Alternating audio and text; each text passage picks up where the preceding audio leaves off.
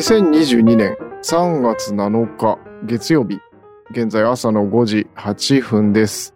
今日はゲストにいらっしゃっていただいております。スタンド FM で暮らしのラジオを配信していらっしゃるぴょこぴょこぴーことぴょこさんにいらっしゃっていただきました。よろしくお願いいたします。よろしくお願いします。え、めちゃめちゃ早速なんですけれども、はい。自己紹介をいただければと思うんですが、よろしくお願いいたします。はい、ありがとうございます。え私はインスタグラムを中心に、お掃除とか収納とか、まあ、暮らし関係の工夫のあの投稿をしています。まあ YouTube とかスタンド FM でも発信をしていて、であとは、あの主婦と生活者という出版社から、うん、考えない家事という本をあの出させていただきました。えーそうそんな感じです。はいよろしくおあ願いします。りがとうございます。よろしくお願いいたします。インスタグラムの方が長くてっていう、あ、なんか、なんか今朝上がっていた配信もちょっと拝聴したんですけれども、はいインスタグラムから入ってきてっていう感じなんですけど、その前もなんかブログとかやられてたみたいなことをおっしゃってたような感じがしたんですけどやっ、たことあるんですけど、でも、まあ、ちょっとやってすぐ止まっちゃってみたいな感じで、ええ本当はなんだろう、何か発信しようっていうよりは、やってみたいからちょっとやってみたって感じですね。ブログの方がっていう感じですか？はい。えーえ、インスタグラムが、あの、メインの主戦場っていうとなんですけど、はい。一番メインの SNS みたいな感じになるんですかね。そうですね。まあもう長くて、8年以上多分やっていて、おー8年っていうとやっぱもう間もなく2桁ぐらいの感じですもんね。そうですね。でも、今一番私がいる場所はスタンド FM ですね。おっと。あの、聞いてた、自分も発信、は配信してますし、え自分が配信してない時も聞いてたり、あと、他の方のライブに行ったりと、なんだろう、聞ける状態である時はずっと聞いてるみたいなことになってます。えーそうすると、1日どのぐらい聞いてらっしゃる感じになります？ものすごい量になる感じですか？そうですね。で私よくながらで何か音声を聞いてるんですけど、だいたいスタンド FM か、えー YouTube か、あとは、あの、ニュースビックスの好きなチャンネルがあって、そはい。の動画を聞いたりとかしてて、えーでもまず、まず最初から探して、だいたい、あの、好きな人の聞いちゃったなっていうと、他に移動するっていう感じです、ね。なるほど、なるほ。ど。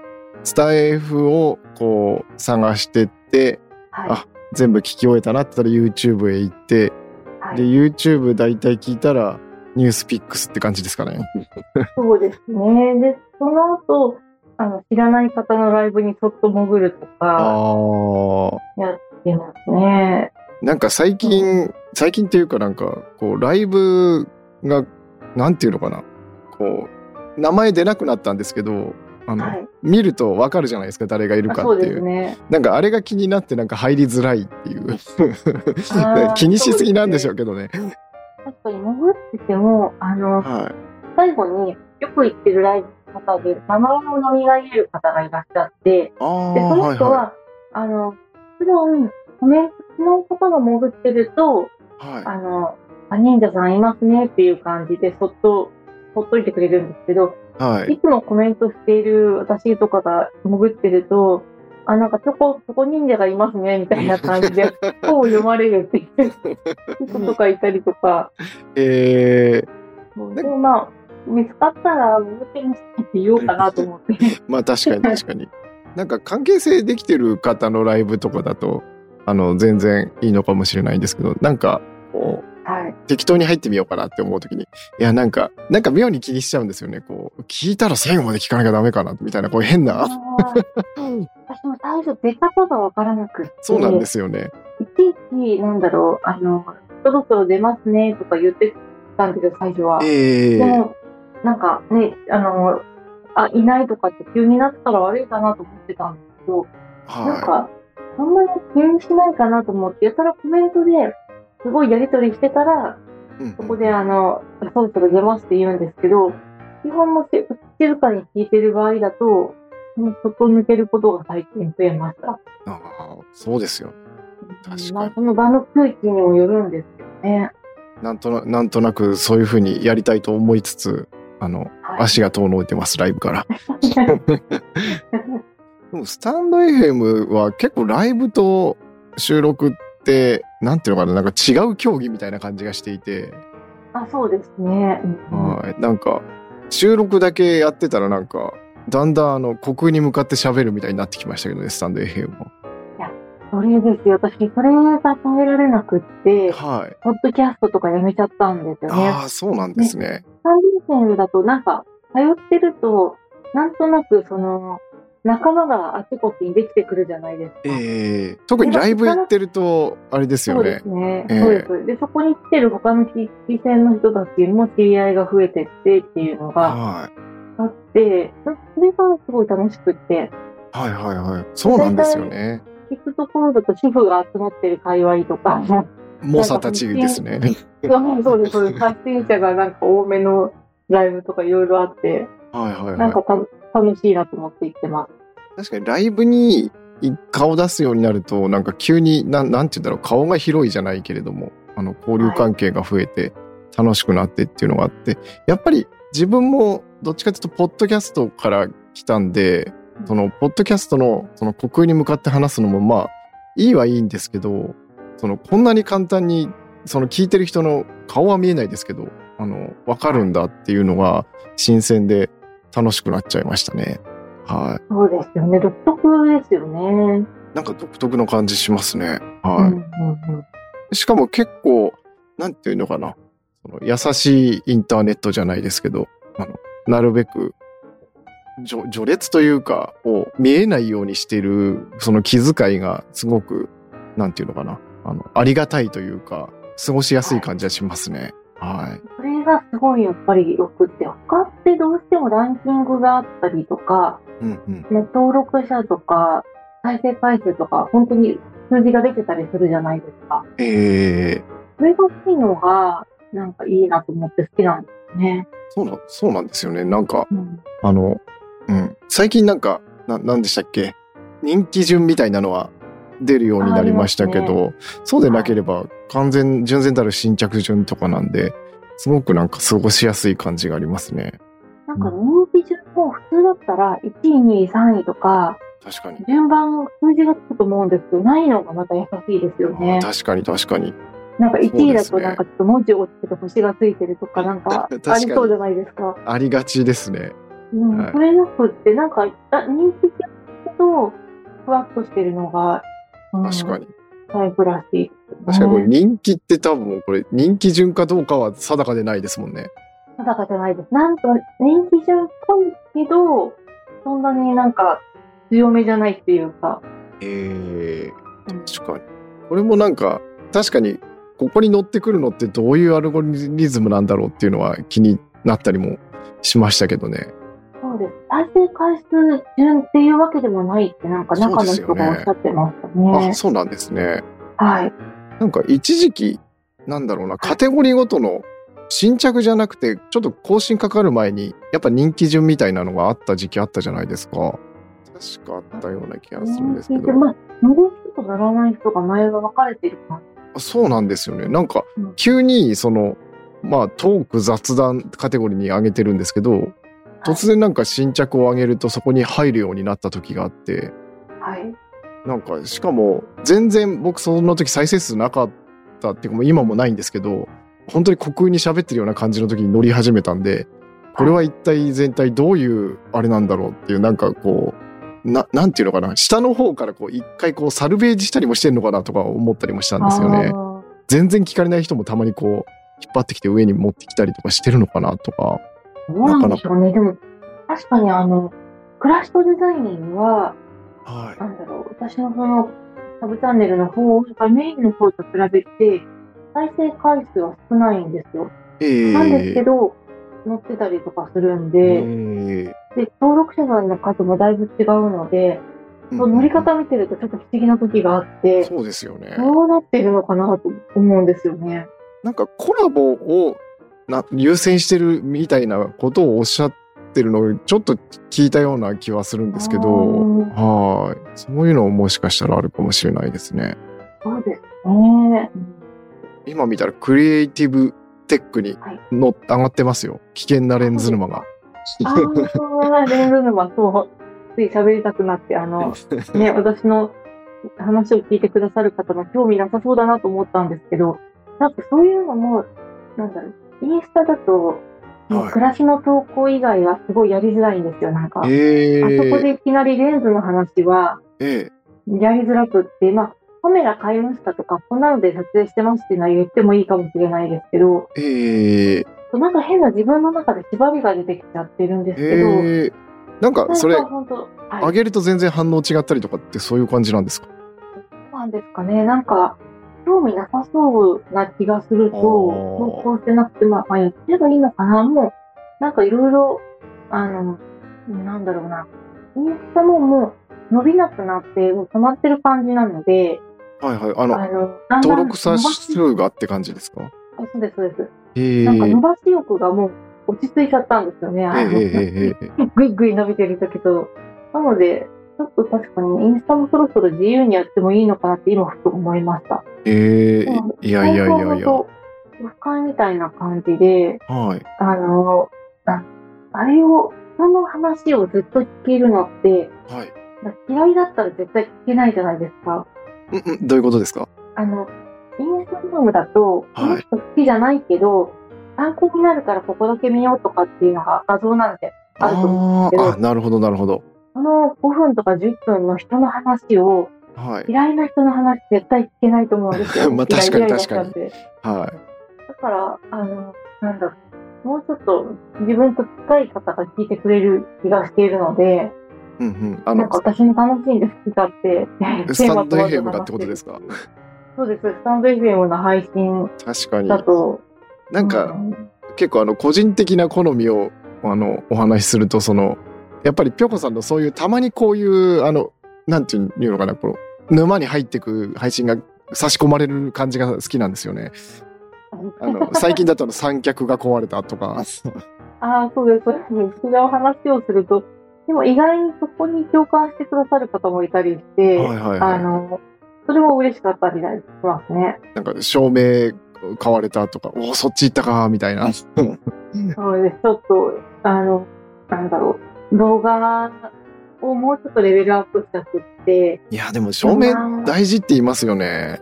そうなんですよね。なんか、いろいろ調べて買ったんですけど、はちょっと、クローゼットの中が、あの、ガジェットでガチャガチャになってきたんで、ちょっと収納やり直さなきゃってい。思ってます。ガジェットはもう、収納むずいんですよ。うん。すぐケーブルの間になりますしね。いや、なりそうな気がします。はい。照明でもいいですよね。明るいレンズ買うよりは安く済むと思いますし。うんそうですね。レンズも、レンズも危ないですよね。でレ、ンズ危ないですね。最近あれ、カタログ見るのが楽しく。あれは悪魔の書ですよ。あのレンズいっぱい乗ってるやつ。はい。前は意味がわか意味がわからなくって、なんか全然面白くなかったんですけど、最近ちょっとその、なんだろう、専門用語がはいちょっ。とだけわかるようになってきたんですよ。えー、僕もあんまり詳しくはないんですけど。私もあんま説明できないんですけど、え S とか、前は。あの、なんか、えー説明とセットで見ると理解できたけど、ピンとこなくって、で、そのレンズが何が撮れるのかっていう数字とかがわけが分かんなかったんですけど、あ自分で撮ってたら自分のレンズと比べてここの数字が大きいからとか、なるほど、なるほど。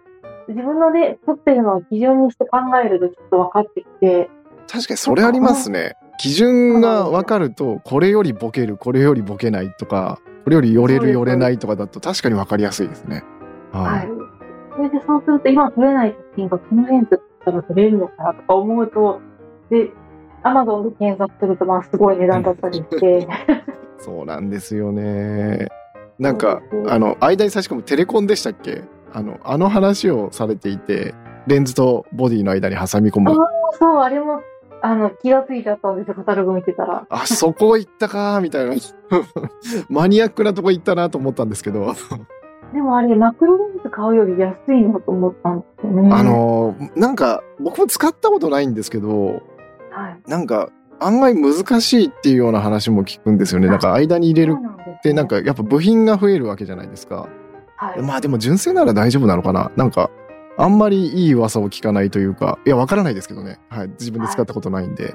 はい。レンズも、あの、マクロレンズなかなか買えないんで、はい。あの、レンズにつけるフィルターで拡大して撮れるのも買ったんですけど、虫眼鏡的なやつですかね。そうですね。はいはいはいそれの、で確かに大きく撮れるんですけど、ええでも場合によっては全然ピントが合わなくって、あーあの、撮れない、あの、ものによってなんかうまくいかない時があって、な、やっぱり、そういうつけるものって難しいのかなって思ったり。はいはいはいはい。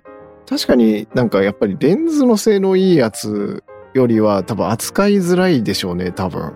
うんなんかそっちが良ければみんなそっち使っちゃいますもんね。うんそうですね。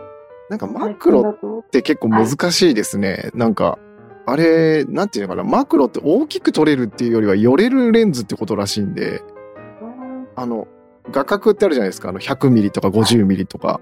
はい。だからあそこの兼ね合いでちょっと難しいみたいですね。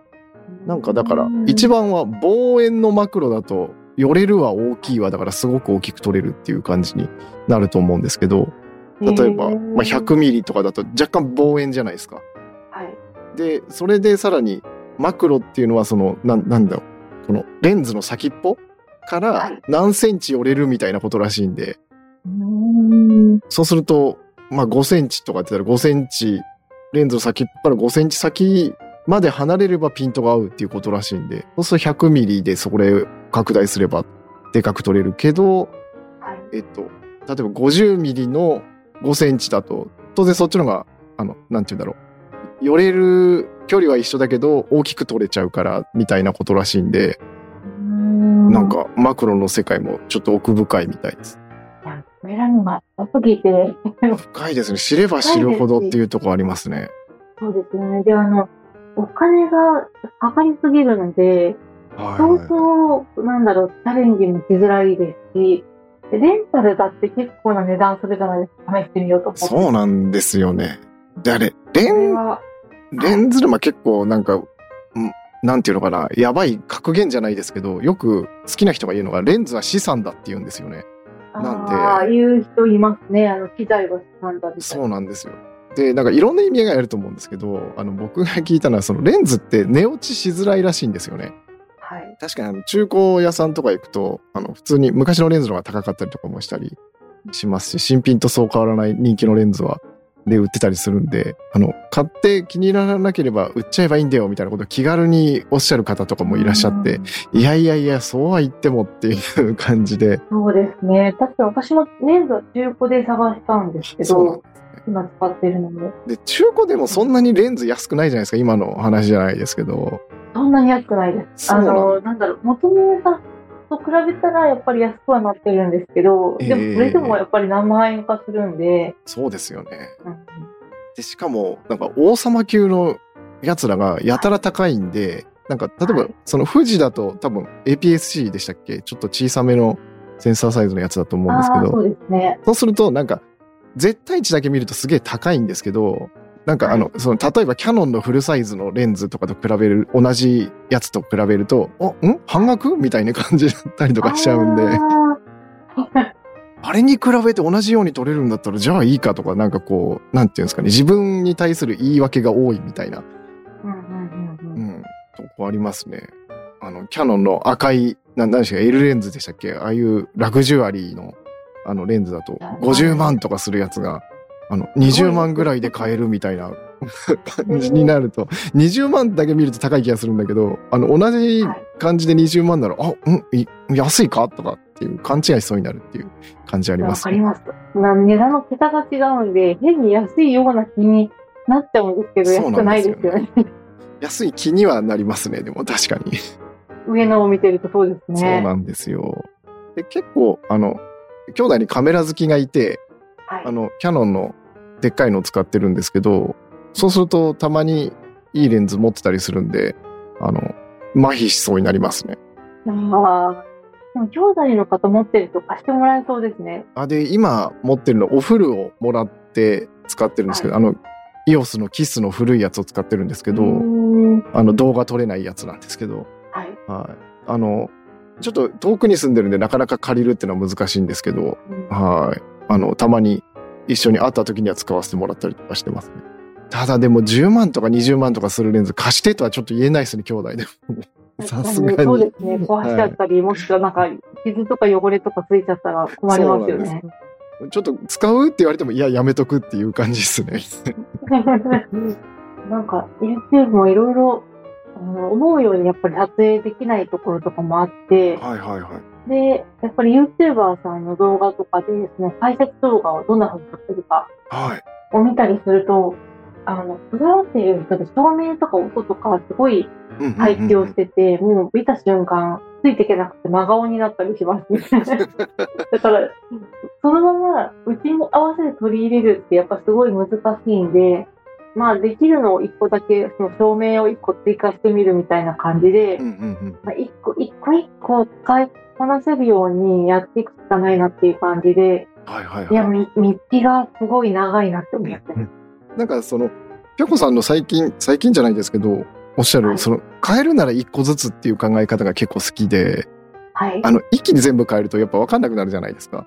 なんで、そうですそしてもともと、一昨年までスマホだけでやってたんで、カメラ自体も使えなかったんですよ。これ、あの、スマホから、その、はいなんていうのかな、カメラに移行する時の、なんか壁が高すぎますよね。というか、スマホが、その、高性能すぎるんですよね、逆に。いやーそうですね。なんか iPhone だけで、よっぽど綺麗に撮れちゃうんで、それより、そのカメラでそこを超えていこうってすると、その、よっぽど頑張らないと、そうならないような気がするんですよね。そうですね。そう。カメラに行きたくって、選んで買って、最初やっぱりマニュアルでいきなりは撮れなくって、えオートとマニュアルの間のなんとかっていうモードで、ー、なんか絞りとかあれなのかな？なんか AV とか、絞り優先モードとかそんな感じですかね。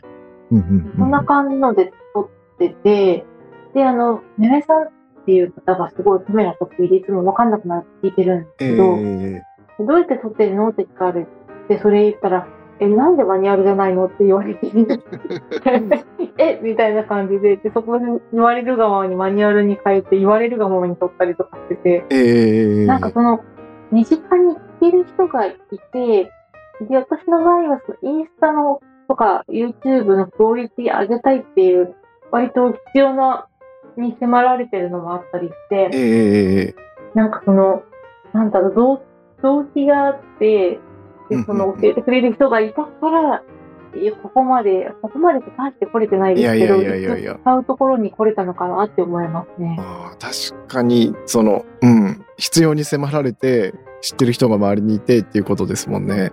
そうですね。動画がってことですよね。写真も、はいあ、写真もか。写真、写真もですね、写真からまずは始めて、ええで、動画もちょっと今だんだんわからなくなってきてるところで、ちょっと今行き詰まってるので、動画のがなんか難しい気がするんですよね。なんか写真より、なんか要素増えるじゃないですか。ななんですか、シャッタースピードじゃなくて、なんか FPS じゃないですけど、1秒間に何回撮るみたいなのとか。なんか今よくわからなくなってきたんで、今度また、嫁さんと会うときにカメラ持って行って、その場で聞こうとか思ってます。なんかいいですね。師匠がいるっていうのは。そう、そうなんですよね。めちゃめちゃありがたいなと思ってます。はい。なるほど。なんか、でも、カメラいいのに変えるより照明の方がっていうんで、いいかもしれないですね、照明。なんか一本あるといいとか言いますしね。はそうですね。なんかやっぱり、光があんまり入らない部屋とかどうしても暗くって、い。うんうんうん。で、あの、編集ソフトで、あの、明るくしてもやっぱり綺麗じゃないんですよね。なんか。なんかやっぱ元の光が、なんかカメラ上手い人って結局その光の扱いが上手い人ってことらしくて、僕もよくわからないんですけど、だからなんか光の魔術師とか呼ばれてたりする人もいるらしいんですけど、だから結局その光がないところでどうにかするっていうのはもう物理的に無理じゃないですか。光がないから。そうですね。だからやっぱり光を入れるっていうのは大事らしいですけどね。そのあるところで何とかするのやりくりはできるけど、ないものはどうにもならないっていうことらしくて。うんあまあ明るいレンズ使うとかあるんでしょうけど、そうすると今度、なんだっけな、こう、露出上げてあげると、うんシャッター開きっぱになるから、なんか動画だと難しいみたいな話も聞いたことあるんですよね。なんか明るく撮ろうとすると、結局1秒間に何回ずつシャッター切らなきゃいけないっていうのがあるから、みたいな。はい。はい。なんか、その辺まで行くと、うん、どこに話行ったみたいな感じになって分かんなくなるんですけどね。いや、でも本当そんな感じです。だから本当に一個ずつ分かっていくしかないなと思ってやってますね。うんうんうんうんなんかこれ、富士のカメラにしたっていうのは何かこだわりがあったんですか？いや、特に、あの、最初富士とは思ってなくって、ええで、動画が撮れる、あの、まあ、一眼レフみたいなので探そうと思って、うんでうんうん探していったら、あの、富士の XS10 が、は普段に値段が安かったんですよね。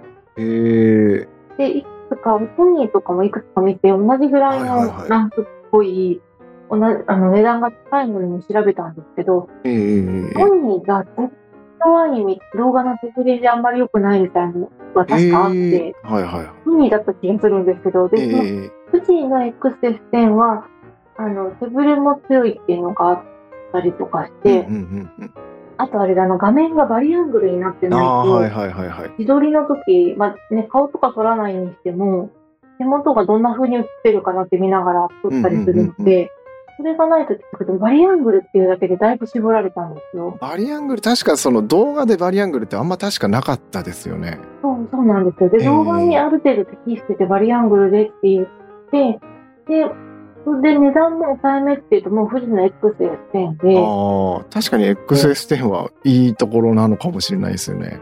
うんそうですね。で、見た目でちょっとソニーが結構シンプルでスッキリしてて、はい。で、G フィルムはおじさんっぽいけどかっこいいみたいな、ええ見た目をしてて、で、でどっちがいいかなって店頭で見たんですけど、で、富士の感じもうんうん結構ね、かっこいいなと思って、その、ザ・カメラみたいな感じの。で、ええなうん、それでそうしようかなと思いました。ええ結構その、なんだろう、デザインに関する感じ方が、あの、いる人によって違って面白いなと思って、僕結構その富士のカメラのそのレトロな感じが結構好きで、はい。あの、XT4 なのかな、今？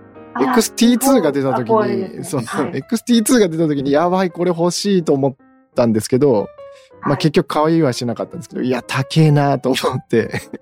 そうなはんですよ。で、XS 1個だけ良くないのが、電池、1個だけ2つあって、電池持ちがあんまり良くなくって、まあ、はいスペア持ってるんですけど、電池の。い。はいはいはい。で、あとは、あの、すぐに、あの、熱、熱くなってますって、あー水位のマークが出て、はい。で今のところ取れなくなるほど熱くなったことないんですけど、いえつもすぐそのマーク出ちゃって気になるので、ー、えー、そう、P4 欲しいなって今すごい思ってます。あれいいですよね。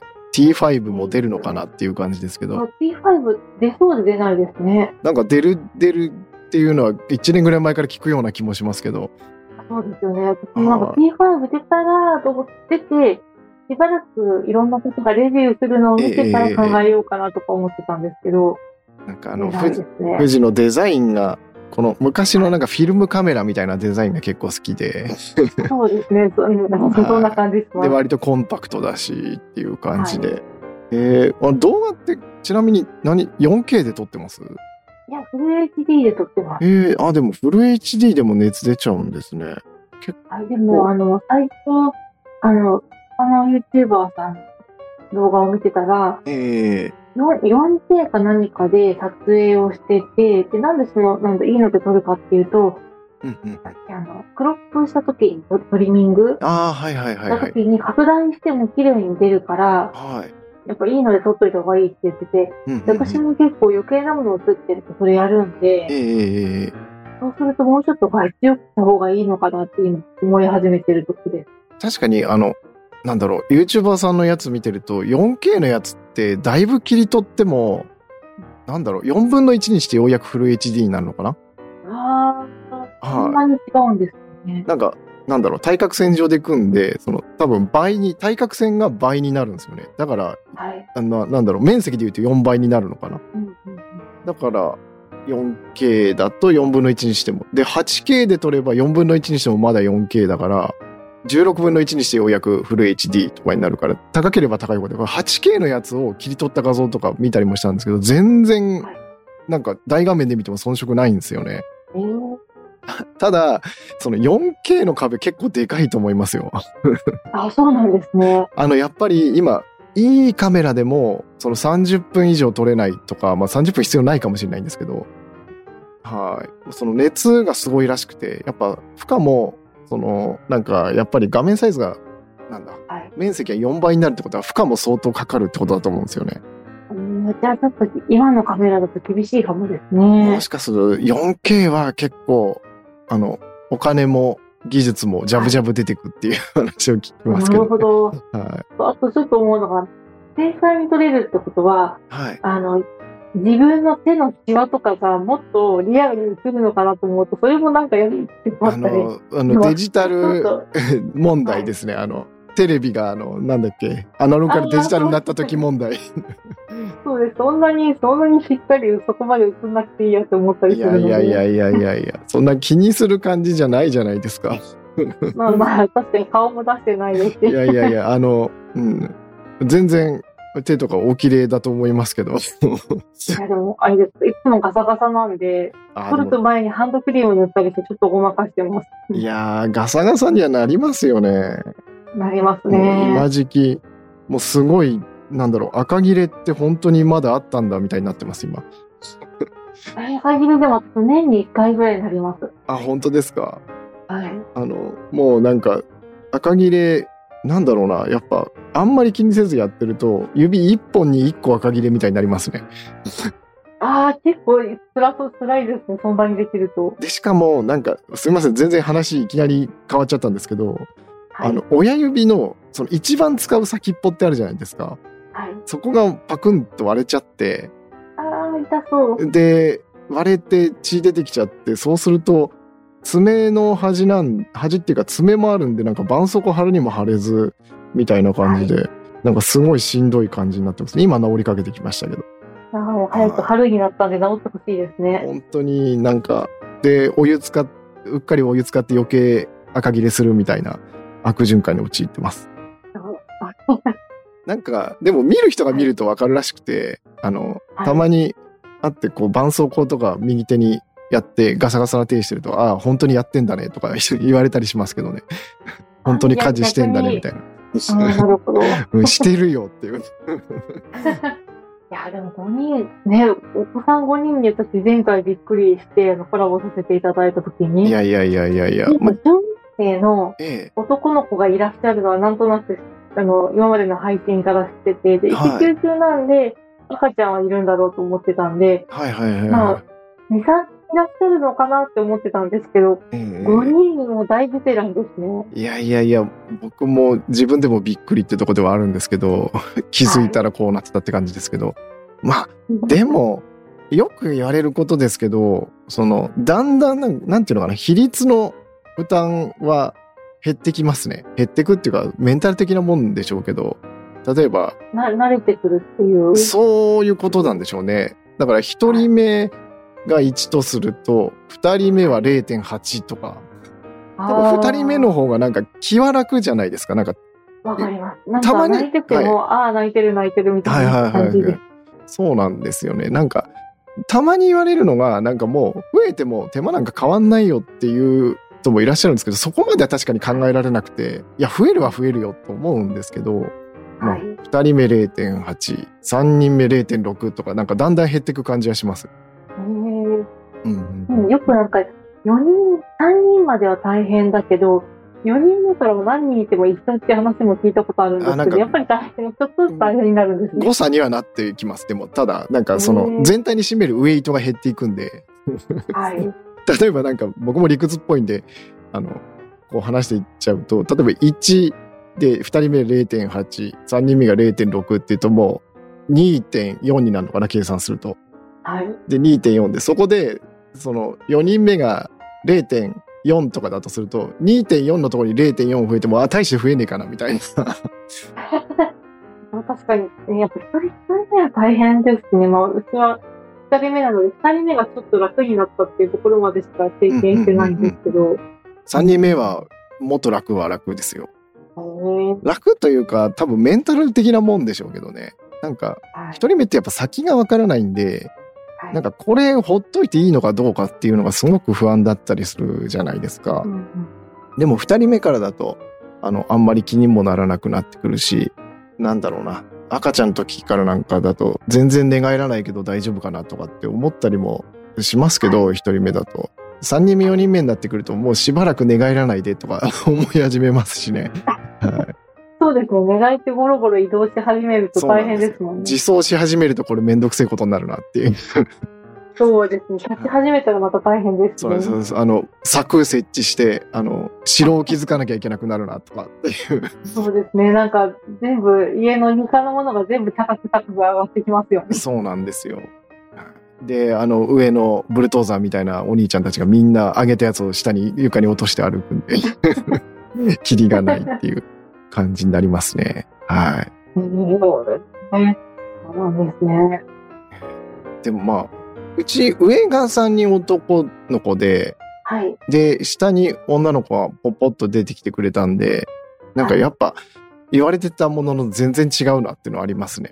えーそうなんですね。あの、どっちも、どっちもどっちもいいんですけど、なんか男の子はなんか単純明快で話も聞かないみたいな感じですけど、なんだろう、女の子の方がやっぱおとなしいはおとなしいですね。はあ、違うんですね。い。結構、い結構やっぱ違うなと思いましたね。はい。うんうんうんなんかまだ、えっと、下から2番目の子、2歳にならないぐらいなんですけど、はい。あの、それやらないでって言えば大体やらないし、なんか上の男の子たちはそんなこと一切なかったなと思って。3人って3人ともやらなかったんで、多分、多分、あの、こ個人差じゃなくて性別差なんじゃないかと思ってるんですけど、今のとこそうですね。一番下のお子さんがどんな感じにろ。そうですね。なっていくかでまた。なんか、ようやくそういう感じで、なんていうのかな。落ち着いて見られるようにはなりましたね。なんか、今度の子どんな感じなのかな、みたいな。ん個人として見れるというか。うん。はい。だんだん楽しめるようになっていくものなんですかね。なんでしょうね。なんか、まだ道半ばなんで何とも言えないですけど、うんはい。やっぱりなんか、ぴょこさんも配信の中でおっしゃってましたけれども、その仕事がハードになってくると、なんかそっちがこう、負担に思えちゃうみたいなところもやっぱりあって、なんか、すごくもったいないんだな、なと思いつつも、でも自分の時間も24時間だしなとかって、こう、しんどい時もありますけどね。はそうですね。ありますね。なんかその、ね、やっぱり後で写真で見返すと、とてつもなく赤ちゃん時代可愛かったり、い。え可愛く見えたりするんで、ね、今もきっとまだ下の子まだ保育園ですし、上の子まだ小学生だから、後から見返したらちっちゃいなって思うんだろうなと思うんですけど、うんうんうんうん。結構日々の本当、ね、家事と仕事って、その子供たちのお世話で、なんか暴殺される感じですよね。ああ、そうですね。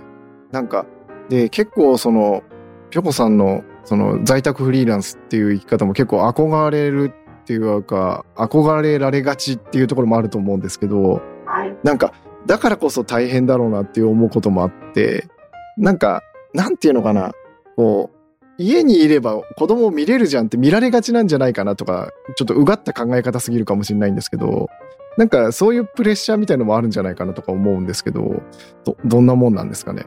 そうですね。まあ、実際、外ので、会社で働くよりは、うんうんうん。ね、全部自分の裁量で受けるんで、あの、小学校の行事とか、いろんな予定に合わせて、ええ動けるメリットもあるんですけど、は動けるからって言って、今、まあ、PTA の役員やってるんですい。けど、え PTA 忙しくなると、あの、できるんですけど、仕事がどんどん滞ってって、えそうですよね。土日とか夜とか、あ夜は私やらないけど、早朝か、早朝とかに、ええ。仕事の時間になったりして、で特に本当に追い詰められると土曜日とかに、ちょっと仕事したいから、今日は子供たちよろしくねって言ってよ、あんだ、夫に任せたりすると、なんだろう、せっかく大事な週末を楽しまずに何やってるのかなって思う時ありますあね。ー。いや、もうどうすればいいのかはよくわからないんですけど、なんか、なんだろうな、なんか、こう、保育園、幼稚園、まあ、小学校とかもそうなんですけど、なんとなくこう、はい。あの、家にいるお母さんは暇だと思ってる節ねえかとかって思ったりもするんですけどね。もう PTA が、はい。あの、なんだろう、まあ、ほぼお母さんで占められていて、ええで二人ぐらいお父さんいらっしゃるんですあよ。あ、はいはいはい。とかもしくは、学校の次にはお母さんが出るけど、うんうん家での持ち帰り作業は全部お父さんがやってるっていう、その連携されてるご家庭はいも、はいはいはい。中にはいるんですけど、やっぱりレアケースで、うんうんうんうん。で、そうするとやっぱり昼間に融通が利く時間、あの、の生活をしてるお母さんがやることになっちゃうんですけど、うんうんうんうん。でもやっぱり専業主婦の方も少ないですし、専業主婦だったらそんなに時間を費やさせていいのかっていう問題も。ありますし、でもパートだったりフルタイムの合間を縫ってやってる方もいたりするんですけど、なんだろう、普通のお父さんが半分ぐらいいるぐらいにならないと。やっぱこの先々良くないなって思って。どうにかみみんなも思ってるんですよ、役員の他のメンバーも。ええで、やっぱり自分たちもきついし、うんうんうん。今後や、あの、変続が難しくなるっていうので、なんだろう、とにかく仕事を減らそう、係を減らそうっていうのを、だいぶみんなに相談してるんですけど、うんうんうんなんだろう、ちゃんとした組織だからこそ、うんうん。恨みが多くって、ああ、そうですよね。最近どうがいるんですその、ちゃんとうん、あの、強引には、圧力読みながらだったらできるかもなんですけど、ええ先々考えると、ちゃんと学校とか、が国外の団体とかと調節を進めながら、うんうん結構あの、役を減らしていって、でさらに総会を通して、うん。ああ、なるほど。次の年度にもそれを引き継いで、みたいな感じでやっていくと、うんうんうんうん結構難しいなっていう確。かに。なんかしがらみとか多そうですもんね。多いですね。その代わり、なんだろう、多分大きな問題が起きたりとか、うんうんうん。そういう時には、意外に強い組織なんじゃないかなと思ってあ、いい意味で、はいはいはいはい。うん、結構ちゃんとしてるなって中からうんうんうん。思ったりしましたね。なんか逆にこのコロナの状況がそういう改革するにはチャンスなのかなっていう感じもしたりもしましたけどね。なんかそ、れはありますね。あの、今まで通りは無理ですよねっていうのがええもう前提条件になるので、ね、あでの会議も、ズーム併用になったりとか、はちょっとずつ、今までだったとそういうのがやってなかったので、い。案外なんか、やむにやまれずやめてみたら、おやめなく、ややんなくても大丈夫だったじゃんみたいなのこととか、案外ね。はいうん出てきたりとかしてるんで。うんなんか、プロジェクトでみんないろんなところで変えなきゃいけなくなったので、人への抵抗がちょっと減ってるのかもしれないですね、今。確かにそれはあるかもしれないですね。うんうんそうですね。なんか前年通りにやってったら、安心で今までそうしてきてたけど、前年通り無理だよねっていうので、やってる中で、じゃあこれ変えようっていうのと、であの言い言いやすい、言いやすい雰囲気と、確かに確かに。で周りの人も受け入れやすくなってるのかなっていううんうんうんよううんう。なん感じがしますね。確かになんか、なんていうのかな、変わることって、なんていうのかな、その、単に変わりたくないっていう場合って結構あるじゃないですか。なんか、変えることが怖いじゃないですけど、その前例踏襲しとけば大丈夫みたいな ところがあるんで、確かに今、その、なんていうんだろう、どうするかはともかく変わらない、今まで通りは無理だよねっていう前提が、あの、浸透してる感じは確かに、あの、チャンスなのかもしれないですね。うん。そうですね。うんなんか結構、なんか感じるというか、あれなのが、こう、融通が利くことと暇なことを混同されてるような気がするところが あったりもして。ああ、それはあるかもしれないです。あの、うん、あの、結構、特に専業主婦の方に対するそういう視点はありそうですよね。はい。あの、うんいや、うん、その融通、その予定ずらせるけど、やることがないわけじゃないんだよな、みたいな。まあないですし、まあ、どんなじあの考えとか、事情的、専業的なのかわからないですけど、ええなんだろう、時間が空いてるからといって、それを行使させちゃいけないんですね。その、あの、あの、その人が大そういう活動大好きだったら全然、うんそうですね。いいんですけどはいはいはい。なんかやっぱり、ね、そういうの前提で、あ本当とやりがい作詞じゃないけど、えそのえね、やっちゃダメだなって思います。なんか難しいですね、本当に。なんか、やらなきゃいけないんだろうけど、うん。なんかすいませんね、最後の方で。そんな感じの、あれですけど。あ、いえいえ。えっと、間もなくはい5時55分になろうとしてるような感じですけれども、そろそろ、あの、お終え終わりに向かっていこうかなと思いますが、はい。えっあと、なりがとうございます。とんでもございません。何か最後にお話ししたいこととかってあったりします？一言いただけたらと思うんですけれども。最後、特にあの、さんのはいはいはいはい。育児とか、はあの、あれ、えっ、と、育休の話、いろいろお伺いしたいなと思ったりしていて、い。はいはいはいはいはい。もしよかったら私のチャンネルでも来ていただけたら本当ですか？嬉しいなと思ってます。はい。あの、んもう、喜びさんでのこのこ言っちゃいますよ。あ嬉しいです。なんか、ライブやってた時に、ええ忠信さんとこ、岩見さんとコラボしたことを話をしてて、ええで忠信さんっていう方、あの、男性の方で5人お子さんがいて育休取ってるんですよみたいなこと言ったら、ええ他のね、主婦の方たち多いので、すごいは興味津々な感い。じざわついてましたか？そうですね。なので結構みんなお話聞きたいんじゃないかなって思うんですよね。はい。なんか、特別なことはしてるつもりはないんですけど、ななんだろうな。はいなんか、またちょっと硬い話になっちゃうかもしれないんですけど、僕が一番最初に育休取ったのが、長男の時だから10年ちょっと前なんですけど、10年前って結構ハードル高かったんじゃないですか、今以上に。まあまあまああって、少なくとも、その、割と長めに取る男性っていうのは多分僕が初めてのケースだったと思うんですよね。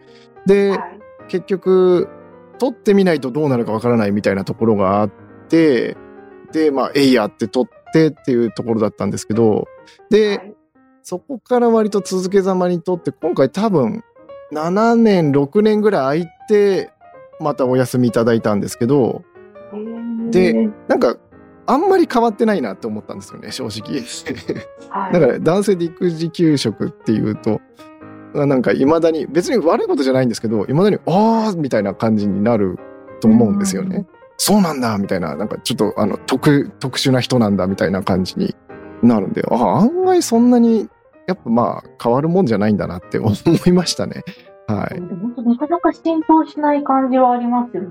まあでも数自体は増えてるみたいで、そのやっぱ短期の人とかもいますけど、あの、ううんん、なんか3日4日とかって、それ休職じゃなくてただの休みだろみたいな 人もまあいますけど。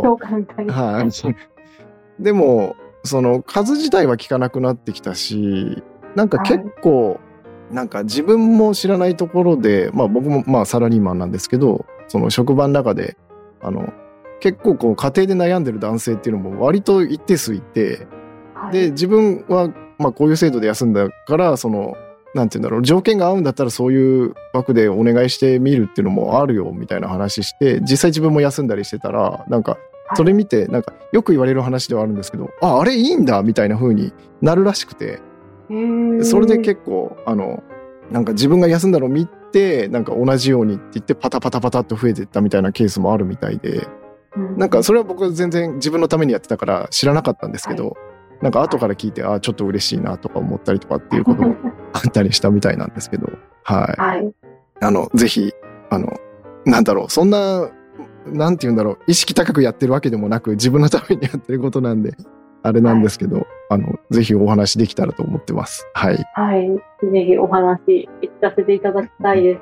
ありがとうございます。本当、ありがとうございました。すごい、あの、なかなかこんな機材の話することもないので。いやいやいや、あの。ぜひまた、あの、たまに、あの、遊びに来てください。はい。よろしくお願いします。僕もあの、何をお聞きしようかなって悩んだんですけど、結構その、はい暮らし系ってどちらかというと聞かれ慣れてるのかなっていうところがあって、そうですね。大体、あの、暮らしの、あの、なんだろう、になると、聞かれるポイントって決まってきますね。ああ、そうなんですね。なんで、はいまあ、流れに任せようとは思ったんですけど、できればその、はいこっちの方に引っ張ってきちゃおうかなっていう 思いでいたんで、はい。はい。あの、ご本の話とかもちょっと聞きたかったりはしたんですけれども、はい。はいまた機会あればということで、ははい、よろしくお願いしまい。すぜ。ひまた遊びに来てください。